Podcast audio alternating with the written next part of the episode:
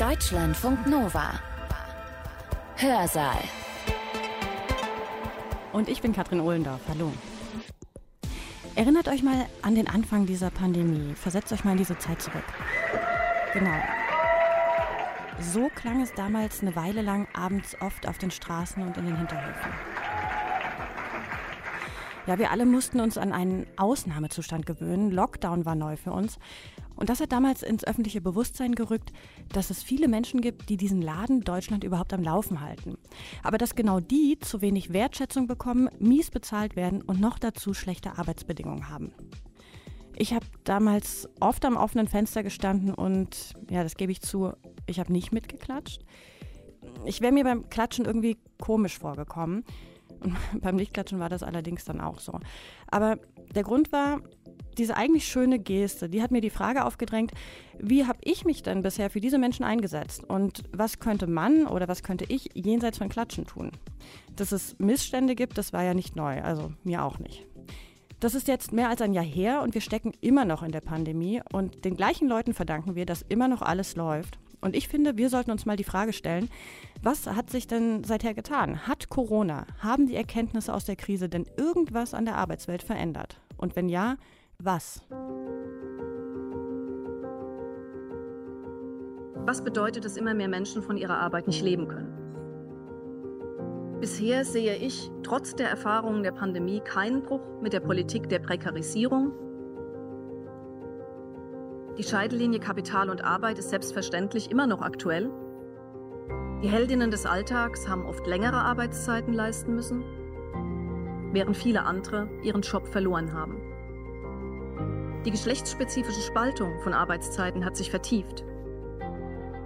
Kurz und gut hat die Pandemie diese sozialen Ungleichheiten in verschiedener Hinsicht verschärft. Trotzdem gibt es Erschütterungen, die vielleicht ein bisschen Hoffnung machen. Verbindende Politik ist denkbar. Ja, ihr merkt schon, in welche Richtung es gleich geht. Unsere Rednerin heute, Nicole Meyer-Ahuja, sieht offensichtlich nach wie vor Veränderungsbedarf. Nicht in Anführungsstrichen nur bei den sogenannten systemrelevanten Arbeitnehmenden, sondern generell. Warum, wo und wie? Das erklärt sie euch gleich selbst. Ganz kurz vorab noch ein paar Infos zu ihr und zum Vortrag.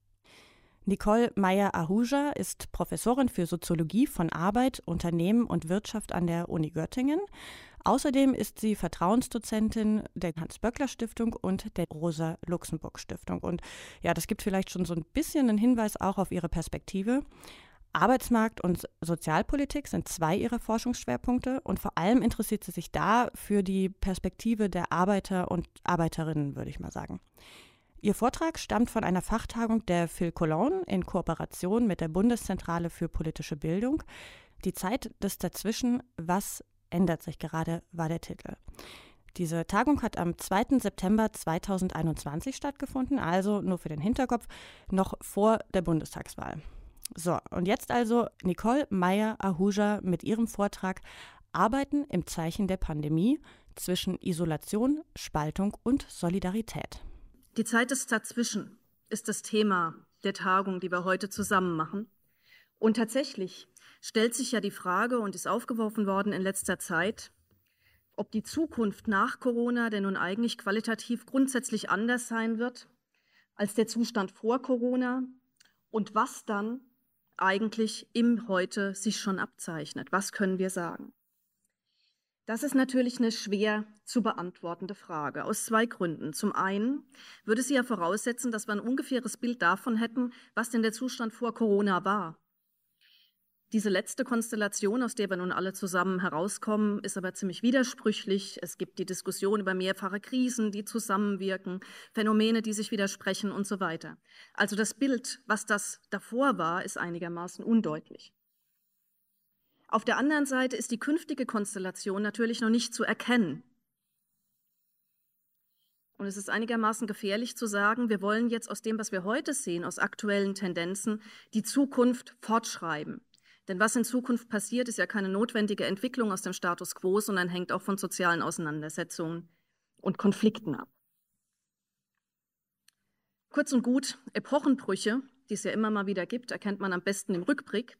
Jetzt könnte ich es mir einfach machen, könnte sagen, wir treffen uns in zehn Jahren wieder und reden darüber, was diese Pandemie eigentlich mit uns gemacht hat, was die bedeutet hat. Ich glaube, wir kommen aber zum jetzigen Zeitpunkt schon einen Schritt weiter. Wir können darüber reden, was sich gerade verändert. Das ist ja der zweite Titel der heutigen Tagung. Und zwar, weil ich Arbeitssoziologin bin mit Fokus auf die Arbeitswelt. Was können wir schon heute diskutieren? Wir können diskutieren, wo wir herkommen, welche Zuspitzungen sich in der Pandemie ergeben haben und ob das neue Optionen eröffnet. Zu guter Letzt würde ich auch gerne mit Ihnen darüber diskutieren, wie es denn nun eigentlich weitergehen sollte. Denn wie gesagt, ich gehe davon aus, dass die Zukunft sich nicht einfach so ergibt, sondern dass sie menschengemacht ist und man einen Einfluss darauf hat. Ich werde also im Folgenden über langfristige Entwicklungen, über Erschütterungen in den letzten anderthalb Jahren und über Perspektiven reden und den Fokus dabei auf Aspekte richten, bei denen es in letzter Zeit immer wieder hieß, das wird nie wieder so sein wie vor Corona. Konkret geht es um die Rolle des Staates in der Arbeitswelt. Ist der Neoliberalismus zu Ende? Um Prekarisierung von Arbeit. Ist das ein Auslaufmodell, zumindest für die Helden und Heldinnen des Alltags? In Bezug auf Arbeitsorganisation hat das Homeoffice alles verändert? Und wie ist es nun mit den Dynamiken der Klassengesellschaft? Hat die Pandemie als große Gleichmacherin fungiert oder nicht? Schließen würde ich gerne mit der Frage, ob alles so weitergehen muss, wie wir es bisher kennen, oder ob es Potenziale gibt für eine andere Politik, für eine solidarische Politik der Arbeit. Ich beginne mit meinem ersten Punkt die Rolle des Staates und der Frage, ob der Neoliberalismus jetzt eigentlich hinter uns liegt. Ich würde gern zunächst mit einem Mythos aufräumen. Neoliberale Politik hat nie bedeutet, dass der Staat sich zurückzieht. Neoliberale Politik hat immer bedeutet, dass Staaten einen aktiven Beitrag zur Gestaltung von Wirtschaft und Gesellschaft leisten, und zwar in einer bestimmten Richtung. Es ging nämlich immer um die Öffnung von immer weiteren Bereichen des wirtschaftlichen und gesellschaftlichen Lebens für private Profitlogiken und es ging um den Rückbau von staatlichen Sicherungsmechanismen. Wenn wir jetzt über die Pandemie reden, dann haben wir die Erfahrung gemacht, dass der Staat tatsächlich eine sehr viel aktivere, stärkere Rolle spielt, dass er sich aber, so würde ich argumentieren, dabei auf ziemlich vertrauten Pfaden bewegt. Der erste Punkt, über den wir reden müssten, ist Stützung von Unternehmen. Das haben sich Staaten auch in den Jahrzehnten neoliberaler Politik, in der diese Lehrmeinung völlig unangegriffen war, nicht nehmen lassen, einzugreifen, wenn Unternehmen in Schwierigkeiten waren. Auch in der Pandemie ist das wieder passiert. Lufthansa war da ein besonders gutes Beispiel. Und was man dort sehen konnte, war, dass es große Diskussionen darüber gab, was dann passieren soll, wenn staatliche Gelder fließen. Es sind einige Kollegen, vor allen Dingen Kollegen aus den Wirtschaftswissenschaften, äh, aufgetreten, die mit vielen Worten begründet haben, warum der Staat immer das schlechtere Management ist, warum unbedingt ähm, die Unternehmensexpertise im Mittelpunkt stehen sollte und warum man auf keinen Fall eine Ausweitung demokratischer Entscheidungen über das Was und Wie von Produktion oder Dienstleistungserbringung haben sollte. Also kein Bruch mit Grundvorstellungen neoliberaler Politikansätze. Was auch nicht neu war, war der massenhafte Einsatz von Kurzarbeitergeld, obwohl wir eine neue Qualität erreicht haben. Kurzarbeitergeld war schon 2008-9 in der letzten großen Wirtschaftskrise das Mittel, was eingesetzt worden ist, um Beschäftigung zu stabilisieren. Man kann jetzt darüber diskutieren, ob das staatliche Mittel im engeren Sinne sind. Das sind ja Mittel der Arbeitslosenversicherung.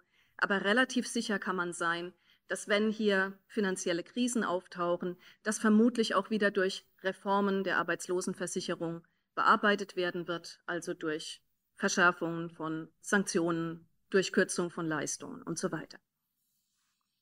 Gab es eine Abkehr von Austeritätspolitik? Manche würden behaupten, ja. Ich würde sagen, schauen wir genauer hin. Es gab eine Aussetzung der Schuldenbremse.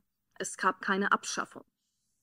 Damit haben wir weiterhin ziemlich enge Grenzen für staatliche Investitionen, zum Beispiel in das öffentliche Gesundheitswesen. Pandemie hin oder her. Es gab eine Durchsetzung des Lockdowns. Der Staat hat sich tatsächlich gegenüber der Wirtschaft durchgesetzt.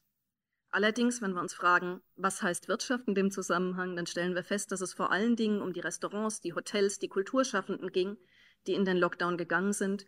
Die exportorientierte Industrie hat weiter produziert.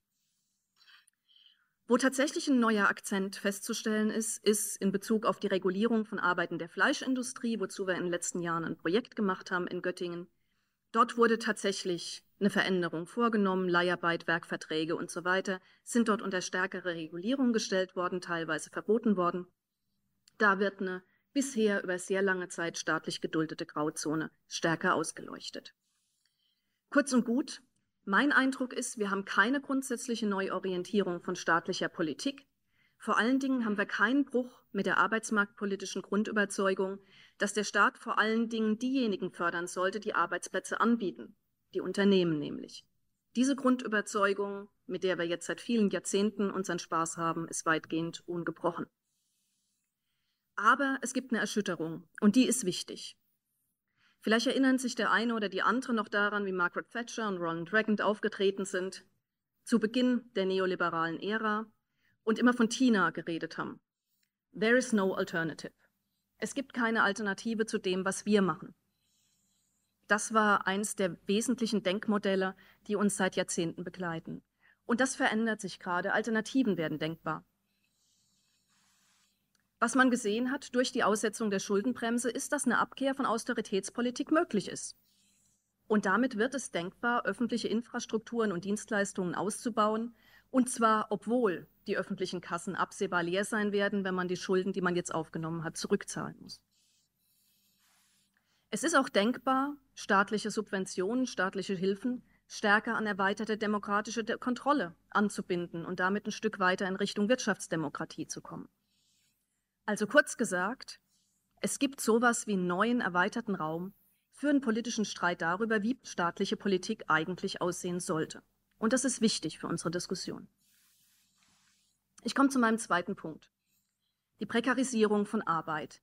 Ist das ein Auslaufmodell zumindest für diejenigen, die jetzt seit neuestem als Helden und Heldinnen des Alltags bezeichnet werden?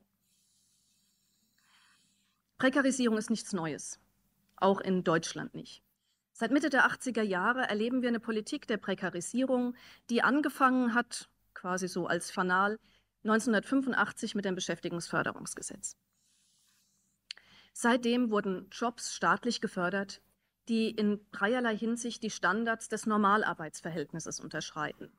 In materieller Hinsicht, in Bezug auf die Qualität der Arbeitsverträge, in Bezug auf die betriebliche Einbindung, sind jetzt Jobs entstanden, die weniger Schutz für Arbeitende bieten, weniger Schutz als in diesem klassischen Arbeitsverhältnis, was dauerhaft war, unbefristet, sozialversichert, durch Arbeitsrecht abgedeckt, oft durch Gewerkschaften und Betriebsräte abgesichert, ein Leben lang dauern sollte.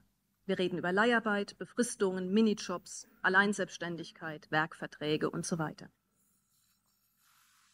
In diesen Jahrzehnten hat sich ein massiver Rückbau der Kopplung von Lohnarbeit an soziale Sicherung vollzogen. In Deutschland ist der größte Niedriglohnsektor in Europa entstanden in den letzten Jahrzehnten. Was bedeutet, dass immer mehr Menschen von ihrer Arbeit nicht leben können? Erwerbsarbeit ohne Schutz der Sozialversicherung hat an Bedeutung gewonnen. Wir haben einen veritablen Boom von Minijobs in den letzten Jahren erlebt. Alleinselbstständigkeit hat an Bedeutung gewonnen. Also diejenigen, die faktisch oder formell Unternehmerinnen sind, faktisch aber nur ihre eigene Arbeitskraft in unternehmerischer Form anbieten. Der Druck auf Arbeitslose ist erhöht worden, seit mit den Hartz-Reformen sich die Devise durchgesetzt hat, dass fast jeder Job besser ist als keiner.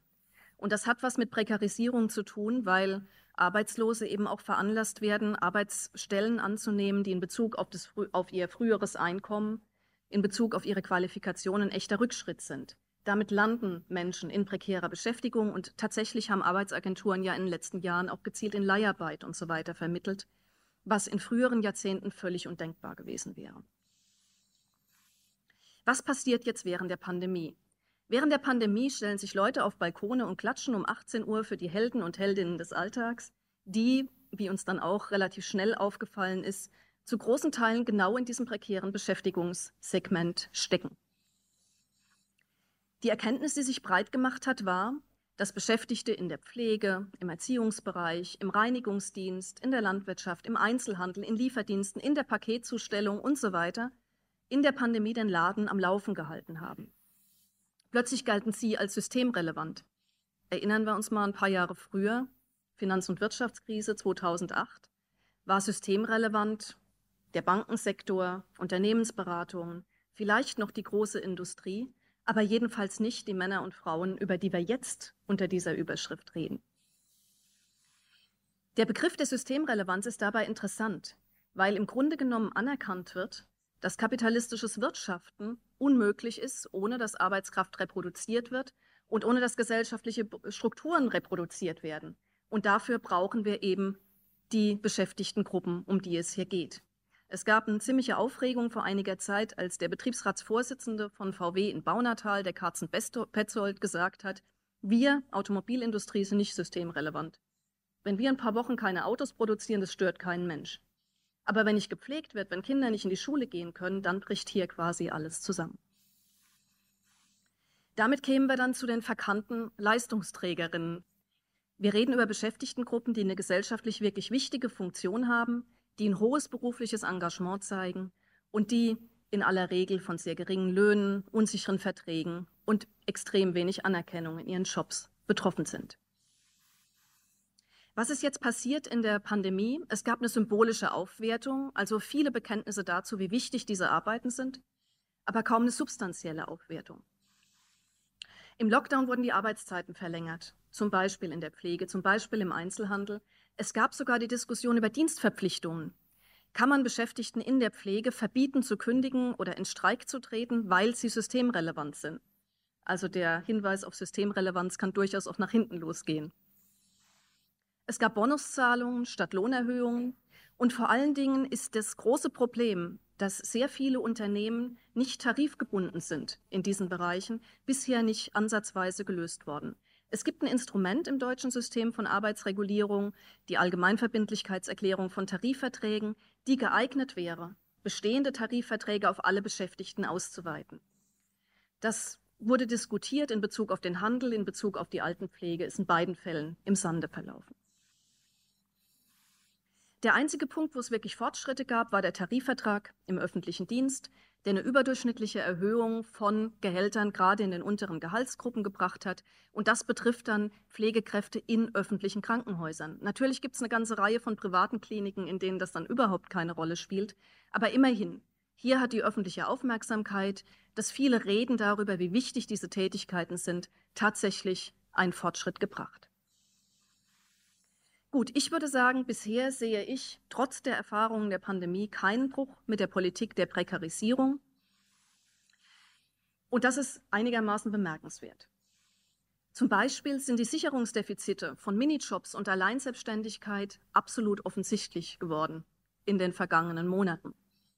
Es werde jetzt total naheliegen zu sagen, wir brauchen eine Erwerbstätigenversicherung. Wir müssen dafür sorgen, dass alle, die abhängig beschäftigt sind, auch Mitglied einer Sozialversicherung sind. Wir müssen diese Minijobs abschaffen, weil wir in der Pandemie gesehen haben, dass die Beschäftigten wirklich auf dem Schleudersitz sitzen, dass in dem Moment, wo die Aufträge zurückgehen, diese Jobs sofort beendet werden. Viele haben noch nicht mal einen ordentlichen Arbeitsvertrag.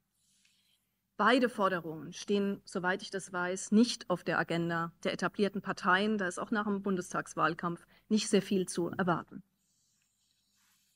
Der Zugang zur Grundsicherung für Arbeitssuchende wurde zeitweise erleichtert. Es ist aber auch deutlich, dass das Hartz-System insgesamt nicht in Frage gestellt und schon gar nicht revidiert worden ist. Trotzdem gibt es Erschütterungen, die vielleicht ein bisschen Hoffnung machen. Die Beschäftigungsverhältnisse und Arbeitsbedingungen von vielen in diesen nun äh, neuerdings als systemrelevant geltenden Bereichen gelten inzwischen als skandalös. Das ist angemessen meines Erachtens und legt natürlich nahe, hier in Zukunft mit etwas mehr Nachdruck Veränderungen herbeizuführen und die Beschäftigten haben mehr Selbstbewusstsein gewonnen. Richard Detje und Dieter Sauer haben gerade ein Buch veröffentlicht, wo es um Arbeiten der Pandemie geht. Und da gibt es ähm, ein Interview mit einer Pflegerin aus einem Münchner Krankenhaus, die erzählt, dass im Chaos der Pandemiemonate die Hierarchien im Krankenhaus aufgebrochen worden sind. Also weder die Pflegerin noch die Ärztin wussten unter den Bedingungen, wie man die Maschinen bedient, wie man eine Abteilung von heute auf morgen einrichtet für Corona-Patientinnen und so weiter. Und die Hoffnung dieser Kollegin war tatsächlich, dass man daran anknüpfen kann, dass man anders zusammenarbeiten kann in Zukunft. Tatsächlich ist dieses Mehr an Selbstbewusstsein seit einiger Zeit festzustellen.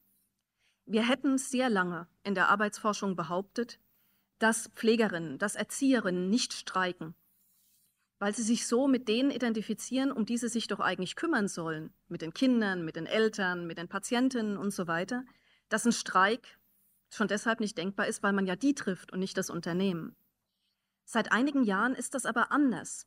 Schon vor Corona hat es mehr Arbeitskämpfe gegeben in diesen Bereichen und spätestens als die Pflegerinnen in der Charité vor einigen Jahren den Slogan aufgestellt haben, mehr von uns ist besser für alle, ist deutlich geworden, dass man damit auch auf eine breitere Solidarisierung hinwirken kann. Es gibt mehr öffentliche Unterstützung für Arbeitskämpfe und für Aufwertungsinitiativen in dem Bereich. Und allein deshalb war der dauernde Verweis auf Systemrelevanz und Helden und Heldinnen des Alltags sicher eine gute Sache. Dritter Punkt. Arbeitsorganisation. Alles neu durch Homeoffice. Zunächst mal wieder eine kleine Relativierung. Es waren nicht alle im Homeoffice in den letzten anderthalb Jahren. Es waren nie mehr als 30 Prozent der Erwerbstätigen. Das ist eine enorme Steigerung gegenüber der Zeit vorher, das ist schon klar. Aber ein Großteil der abhängig Beschäftigten ist weiterhin jeden Tag zur Arbeit gegangen. Für diejenigen, die Homeoffice geleistet haben, hat es aber einen enormen Schub für das gebracht, was wir in der Arbeitssoziologie als die zeitliche und räumliche Entgrenzung von Arbeit bezeichnen. Man hat zu Hause gearbeitet, nicht mehr im Betrieb, musste sich seine Arbeitszeiten im Wesentlichen selber einteilen. Was dabei zum Tragen kommt, ist indirekte Steuerung. Wenn jemand zu Hause arbeitet, dann kann der Chef oder die Chefin nicht mehr über die Schulter gucken und Arbeitsprozesse kontrollieren, sondern man muss Steuerung anders machen. Und das funktioniert, wie wir seit langem wissen, darüber, dass man Ziele festlegt, dass man die Personalressourcen festlegt und dass man sagt, bis zu dem und dem Zeitpunkt muss das in der und der Qualität fertig sein. Wann du das machst, wie du das machst, wo du das machst, das ist dir überlassen. Oder es muss im Projektteam verhandelt werden. Das Ziel dabei ist es, die Aufgaben irgendwie zu erledigen, in der gewünschten Qualität natürlich, ohne Einfluss auf die Rahmenbedingungen zu haben. Und deshalb ist das Ergebnis ein bisschen ambivalent. Viele Beschäftigte sagen, ich fühle mich freier im Homeoffice bei indirekter Steuerung. Gleichzeitig sagen sie allerdings auch, dass es dadurch mehr Druck gibt. Denn man muss selber diese Ziele verinnerlichen, man muss sie durchsetzen, man muss sich mit Kollegen und Kolleginnen so abstimmen, dass das auch möglich ist. Und damit steigt der Druck, wenn jemand langsamer arbeitet, wenn jemand krank ist und so weiter, steht die Zielerreichung in Frage. Der Druck verlagert sich also auf den Einzelnen, die Einzelne oder auf das Arbeitsteam. Was ist in der Pandemie passiert? Plötzlich eine sehr weite Verbreitung der Erfahrung mit Homeoffice, eine sehr weite Verbreitung der Erfahrung, grenzenlos zu arbeiten und sich irgendwie durchmuddeln zu müssen. Was neu war, war, dass Homeoffice per Anordnung des Unternehmens stattgefunden hat. Von heute auf morgen hat das Management Beschäftigte nach Hause geschickt, ohne Betriebsräte einzubinden, auch ohne Arbeitsschutzmaßnahmen zu ergreifen. Vielleicht hat der eine oder die andere Erfahrung mit Telearbeit. Da gibt es normalerweise alle möglichen Vorschriften für ergonomische Arbeitsplätze und die IT-Ausstattung zu Hause. Völlig egal, Laptop am Küchentisch war dann genug mit den entsprechenden Konsequenzen für Körperhaltung und so weiter. Wir kennen das, glaube ich, alle zur Genüge. In Verbindung mit Homeschooling hat Homeoffice bei vielen Beschäftigten zu einer massiven Überlastung geführt. Und sie haben die Erfahrung gemacht, dass Rationalisierung in Eigenregie unter diesen extrem improvisierten Bedingungen trotzdem dazu geführt hat, dass man produktiver ist als im Büro.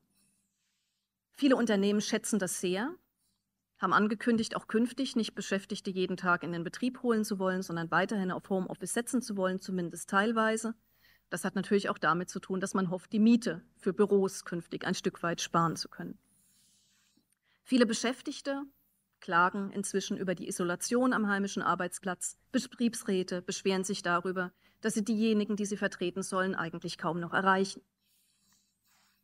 Auch hier würde ich sagen, es gibt keinen Bruch mit längerfristigen Tendenzen von Arbeitsorganisationen.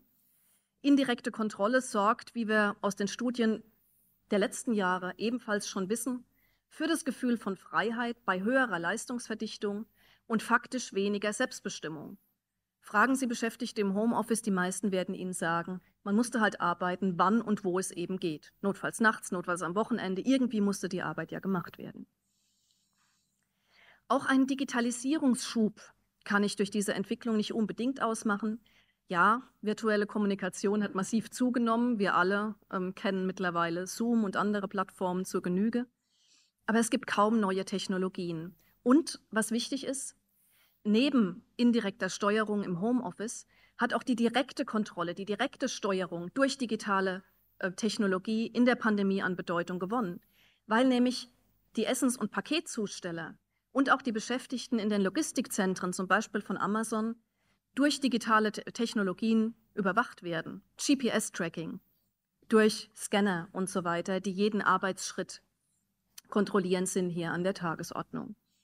Wieder gab es Erschütterungen, über die wir reden sollten. Das Bewusstsein für die Schattenseiten der isolierten Arbeit am Küchentisch steigt. Viele Beschäftigte sagen, ja, ich will weiterhin teilweise zu Hause arbeiten. Andere sagen, lasst mich bitte wieder in den Betrieb. Und es scheint also nach den ähm, Befunden, die ich kenne aus den letzten Monaten, eine einigermaßen überwiegende Tendenz zu werden. Deshalb glaube ich, dass das Recht auf Homeoffice, worüber wir im Moment reden, wichtig ist für viele Beschäftigte, dass es aber genauso wichtig ist, ein Recht auf einen betrieblichen Arbeitsplatz durchzusetzen und vor allen Dingen das Recht auf Arbeitszeit, die dokumentiert und die dann auch bezahlt wird. Der Europäische Gerichtshof hat dazu ein Urteil gefällt im Mai 2019, das ist bisher in Deutschland immer noch nicht durchgesetzt worden. Es wird allerhöchste Zeit. Die Frage, wer eigentlich über Arbeitszeit entscheidet, ob das nur die betriebliche Auftragslage ist oder auch die Reproduktionsbedürfnisse von Beschäftigten, diese Frage wird dringlicher und kollektive Regulierung liegt näher. Wir hatten in den letzten Jahren schon eine Reihe von Tarifverträgen von IG Metall, IG BCE, Eisenbahner- und Verkehrsgewerkschaft und so weiter, die die Wahl zwischen mehr freier Zeit oder mehr Geld tarifvertraglich festgelegt haben. Und ich denke, dass diese Art von Regulierung in Zukunft wichtiger werden wird, auch auf dem Hintergrund der Erfahrungen mit der Pandemie. Der dritte Punkt, und das ist tatsächlich mein größter, bezieht sich auf die Dynamiken der Klassengesellschaft und auf die Frage, ob die Pandemie denn nun als große Gleichmacherin fungiert hat. Ganz zu Beginn, als die Corona-Infektionszahlen gestiegen sind, war die allgemeine Haltung, dass wir alle von dieser Pandemie betroffen sind. Deshalb sind unsere Solidarität, unsere Vernunft, unser Herz füreinander auf eine Probe gestellt, wie Angela Merkel das im März 2020 formuliert hat. Das große Wir gibt es aber nicht. Die Scheidelinie Kapital und Arbeit ist selbstverständlich immer noch aktuell. Auch die Unterschiede zwischen Arm und Reich lassen sich zum Beispiel im Armuts- und Reichtumsbericht der Bundesregierung vollständig und umfänglich ablesen. Und zugleich gibt es vielfältige Unterschiede und Spaltungen innerhalb der arbeitenden Bevölkerung, die sich unter Pandemiebedingungen vertieft haben. Geschlecht, Alter, Migrationsstatus, aber gerade auch sozioökonomische Unterschiede entscheiden auch darüber, wie stark man von Corona betroffen ist und von den Maßnahmen, die zur Bekämpfung der Pandemie ergriffen wurden. Kurz und gut, da würde ich die Spannung gleich ähm, beseitigen an diesem Punkt, hat die Pandemie und hat auch ihre Bearbeitung diese sozialen Ungleichheiten in verschiedener Hinsicht verschärft. Und ich würde gern sehr kurz auf sechs Aspekte eingehen. Erster Aspekt, wer arm ist, stirbt früher, auch an Corona. Matthias Richter, Medizinsoziologe, hat darauf hingewiesen, dass das untere Fünftel der Gesellschaft ein zwei- bis dreifach erhöhtes Risiko für Vorerkrankungen hat. Krebs, Diabetes, koronare Herzkrankheiten, Asthma. Das sind die, das sind die Menschen, die besonders große Risiken tragen, auch an Corona zu erkranken. Mit geringem Einkommen stirbt man, auch in einem sehr reichen Land wie der Bundesrepublik, acht bis zehn Jahre früher als mit hohem Einkommen. Und da reden wir jetzt nicht über Superreiche, wir reden über Menschen, die 150 Prozent des Durchschnittseinkommens beziehen. Das Robert Koch Institut hat inzwischen Zahlen vorgelegt, denen zufolge in armen Regionen häufiger an Corona gestorben wird. Also man findet dort dann solche Grafiken, leider etwas verschwommen, die Todesfälle pro 100.000 Einwohnern, Männer in Gebieten mit höherer Deprivation und das heißt schlechtere Wohnbedingungen, höhere Arbeitslosenraten, mehr Niedriglohnbeschäftigung und so weiter sind also deutlich stärker unter den Erkrankten vertreten als in anderen günstigeren Wohnlagen. Meines Erachtens ein gesellschaftspolitischer Skandal. Zweiter Punkt, wenn wir uns stärker auf die Arbeitswelt wieder äh, konzentrieren wollen, die Kluft zwischen Stammbelegschaften und Randbelegschaften wächst.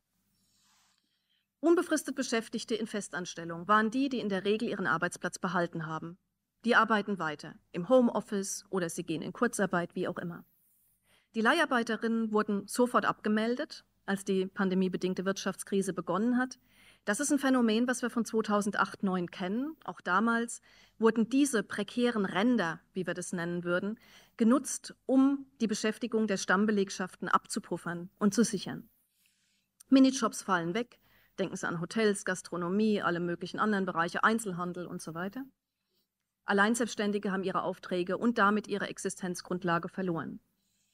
Betroffen waren speziell, aber durchaus nicht nur, Frauen, migrantische Beschäftigte in den Randbelegschaften der Industrie und in dem, was man als gering qualifizierte Dienstleistungen öfter bezeichnet, wobei der Verweis auf geringe Qualifikation natürlich was mit formalen Kriterien zu tun hat und nicht damit, dass man eine Menge können muss, um viele dieser Jobs zu machen. Dritter Punkt. Die Polarisierung von Arbeitszeiten verschärft sich. Verwaltungsangestellte wurden mit voller Arbeitszeit ins Homeoffice geschickt. Industriearbeiter und Arbeiterinnen beschäftigt im Handwerk und dort, wo man Dienstleistungen vor Ort am Kunden erbringen muss, sind in Kurzarbeit gegangen. Bis zu sieben Millionen Menschen waren davon betroffen. Die Heldinnen des Alltags haben oft längere Arbeitszeiten leisten müssen, während viele andere ihren Job verloren haben. Und die geschlechtsspezifische Spaltung von Arbeitszeiten hat sich vertieft. Wir beobachten seit einigen Jahren eine Polarisierung.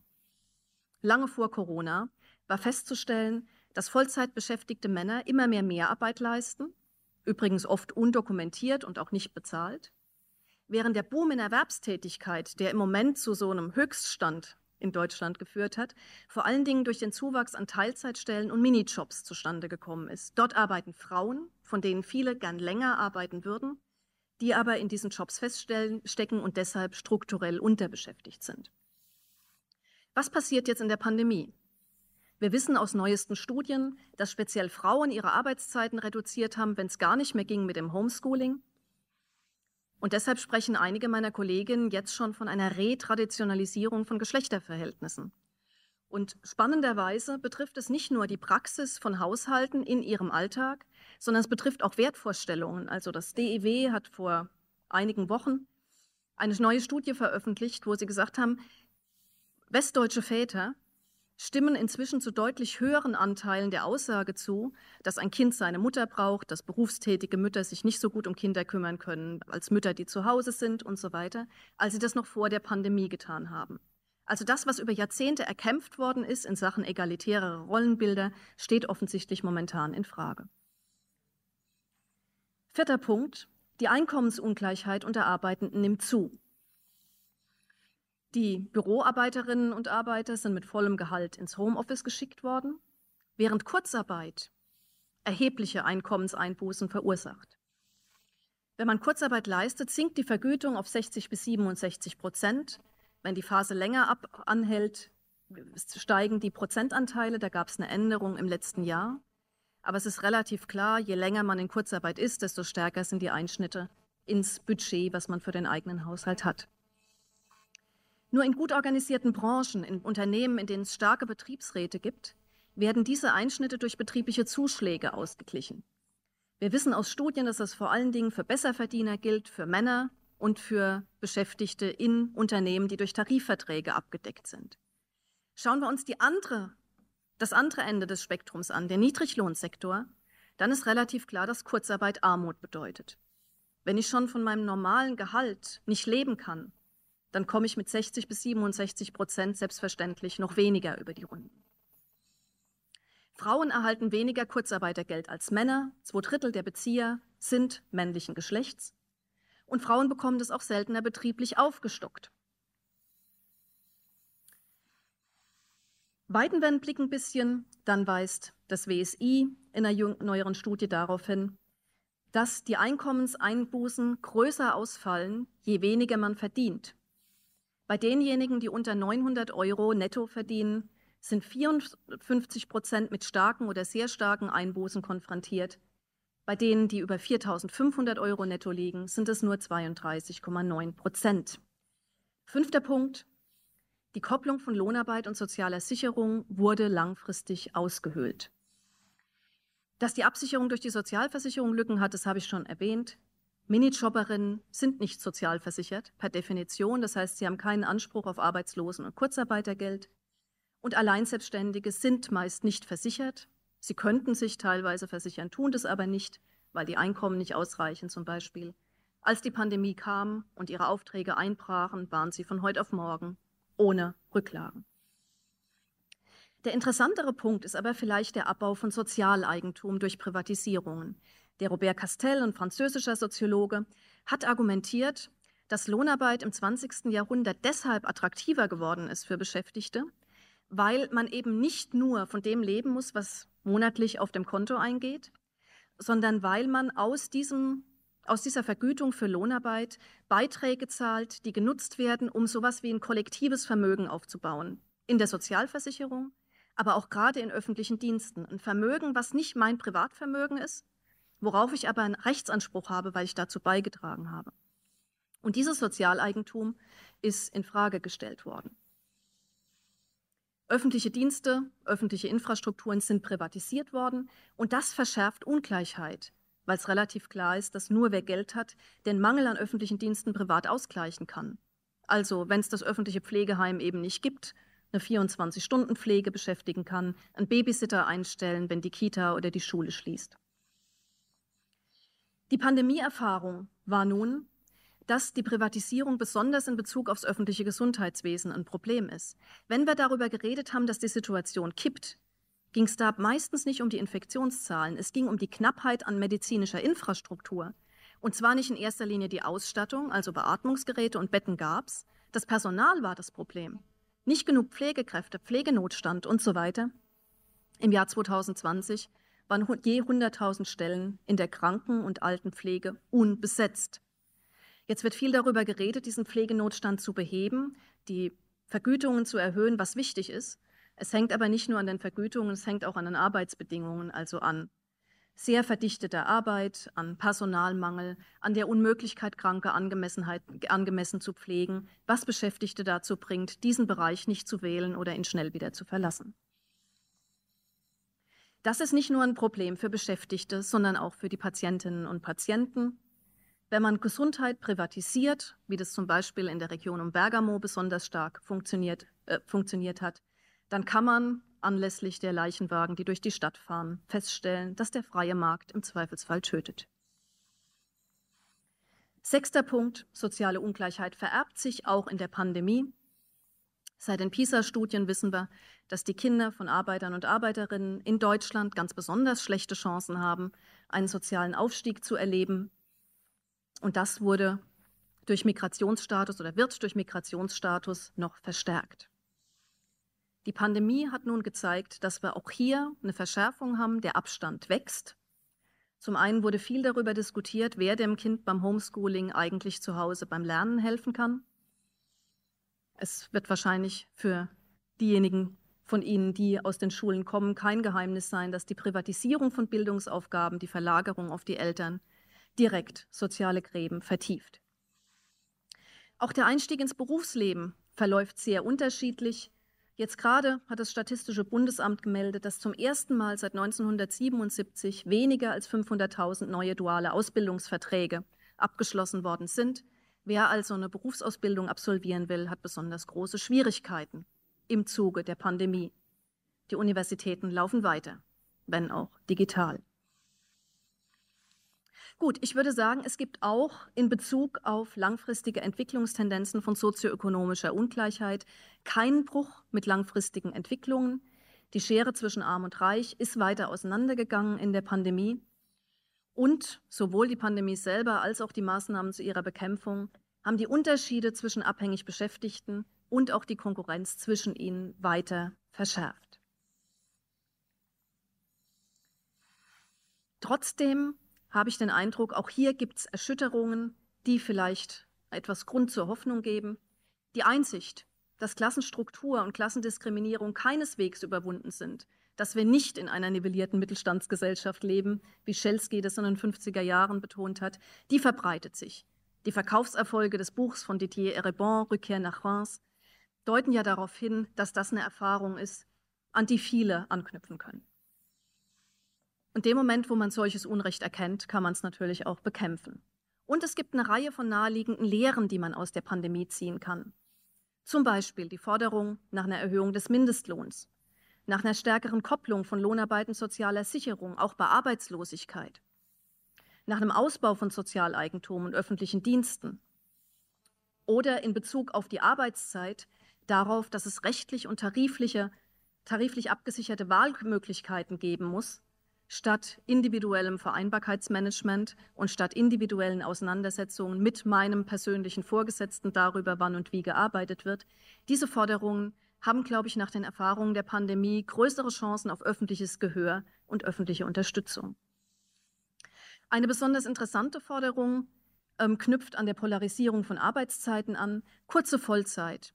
Das ist eine Forderung, hinter der sich sehr unterschiedliche Beschäftigtengruppen versammeln würden. Sowohl die Männer, die viel zu lange arbeiten, als auch die Frauen in Teilzeit- und Minijobs sagen in Umfragen, sie könnten sich eine Arbeitszeit zwischen 25 und 28 Stunden gut vorstellen.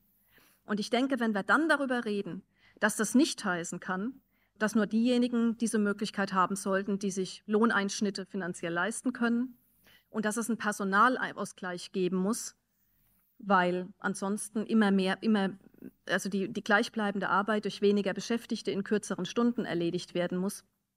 Wenn wir das verbinden, dann sind wir auf dem Weg zu einer grundsätzlicheren Diskussion darüber, wie in Zukunft in Deutschland gelebt und gearbeitet werden sollte. Meines Erachtens kann man nach den Erfahrungen der Pandemie auch jahrzehntelange Denkverbote in Hinblick auf die Umverteilung von gesellschaftlichem Reichtum schwerer aufrechterhalten. Und das ist gut so. Mein Fazit. Ich habe jetzt ganz viele Punkte dazu gemacht, warum es keine Brüche mit den langfristigen Entwicklungen gibt. Ist es denn nun denkbar, dass es ist es denn nur denkbar, dass es nun weiter so heißt? Oder gibt es auch Potenziale für was anderes? Für eine neue, für eine solidarische Politik der Arbeit? Die überwiegende Tendenz ist ganz sicher, dass sich in der Pandemie die Unterschiede und die Konkurrenz zwischen Arbeitenden weiter vertieft haben. Aber verbindende Politik ist denkbar. Ich habe in meinem Vortrag eine ganze Reihe von Ansatzpunkten untergebracht. Die liegen zum Beispiel in der gemeinsamen Betroffenheit durch mangelnde öffentliche Infrastrukturen. Die liegen in der Erkenntnis, dass der eigene Job weniger sicher ist, als man vielleicht gedacht hätte. Und dass selbst eine gute Ausbildung der Kinder nicht unbedingt einen Aufstieg garantiert.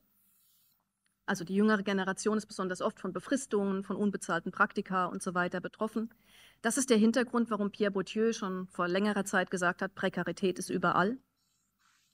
Ansatzpunkte für eine verbindende Politik liegen aber auch in der Einsicht in die Bedeutung von Tätigkeiten, die eben der Reproduktion von Arbeitskraft und gesellschaftlichen Strukturen dienen und in übergreifenden Problemlagen. Über die Arbeitszeiten, die für sehr verschiedene Beschäftigtengruppen absolut nicht zum Leben passen, habe ich gerade schon gesprochen. Wir haben aber auch eine allgemeine Erfahrung mit Arbeitsverdichtung, die Erholung und Reproduktion erschwert. Der DGB-Index Gute Arbeit von 2017 hat, hat ergeben, dass fast 50 Prozent der Beschäftigten sagen, sie sind nach der Arbeit zu erschöpft, um sich um private Angelegenheiten zu kümmern. 47 Prozent. Das ist eine kleine Hypothek für die Zukunft, wenn man seine Arbeitskraft in dem Maße vernutzt. Auch die Unmöglichkeit, nach professionellen Standards gute Arbeit zu leisten, trifft sehr unterschiedliche Beschäftigtengruppen. Pfleger und Pflegerinnen, die sagen, unter den Bedingungen im Krankenhaus können wir Patienten nicht angemessen pflegen, stehen da in einer Reihe mit Ingenieuren und Ingenieurinnen, die sagen, die Renditeerwartungen sind so, dass wir unsere Werkstoffe nicht mehr prüfen können. Also auch da eine ganz weit verbreitete Erfahrung von unguten Bedingungen, die zu überwinden werden. Und zu guter Letzt liegen Ansatzpunkte für eine andere Politik in der Erkenntnis, dass angebliche Sachzwänge eben meist doch das Resultat von Entscheidungen sind. Und wenn das so ist, dann kann man auch andere Entscheidungen treffen. Gut, ich würde sagen, ein Bruch mit der Zeit vor Corona gibt es in dem Maße nicht. Wie die Zukunft aussehen wird, ist offen. Was man aber schon wissen kann, ist, dass wir eine Verschärfung der Verteilungskonflikte um Arbeit, soziale Sicherung und öffentliche Dienste vor uns haben. Es sind eine Menge Schulden aufgenommen worden, die müssen zurückgezahlt werden. Und die Frage, wer denn die Zeche bezahlen soll, wird auch jetzt im laufenden Bundestagswahlkampf bemerkenswert wenig diskutiert. Was wir feststellen können, ist, dass es eine Erschütterung gab von scheinbaren Selbstverständlichkeiten. Und das fördert die Fantasie. Man kann darüber nachdenken, was anders möglich wäre. Welche Wege sich dann beschreiten lassen, welche Lösungen sich durchsetzen, das ist ein Gegenstand von Auseinandersetzungen und eine Frage von künftigen Kräfteverhältnissen. Und damit gibt es ein weites Feld für emanzipatorische Politik. Ich danke Ihnen für Ihre Aufmerksamkeit. Ja, mittlerweile haben wir eine neue Bundesregierung und vielleicht führt das auch zu Veränderungen in der Arbeitspolitik. Aber das liegt auch an uns, den Wählerinnen und Wählern, glaube ich jedenfalls. Ein Vortrag der Soziologin Nicole Meyer-Ahuja war das zur Frage, ob sich durch die Pandemie etwas in der Arbeitswelt geändert hat oder ändern wird, beziehungsweise was sich ändern könnte und sollte. Ja, und in der nächsten Sendung schauen wir uns weiter an, was sich gerade ändert oder ändern sollte oder vielleicht auch nicht, mit einem zweiten Vortrag der Tagung, von der auch dieser Vortrag herstammte. Und zwar geht es da um die Zukunft der Demokratie. Der Innsbrucker Soziologe Alexander Bogner schaut sich dann an, wie es um das Verhältnis von Politik und Wissenschaft bestellt ist und wie die Pandemie die Rolle der Wissenschaft in der Politik verändert hat. Ob das gut für die Demokratie ist oder schlecht. Mein Name ist Katrin Ohlendorf. Ich sage ciao und bis dann. Deutschlandfunk Nova. Hörsaal. Jeden Sonntag neu. Auf deutschlandfunknova.de und überall, wo es Podcasts gibt. Deine Podcasts.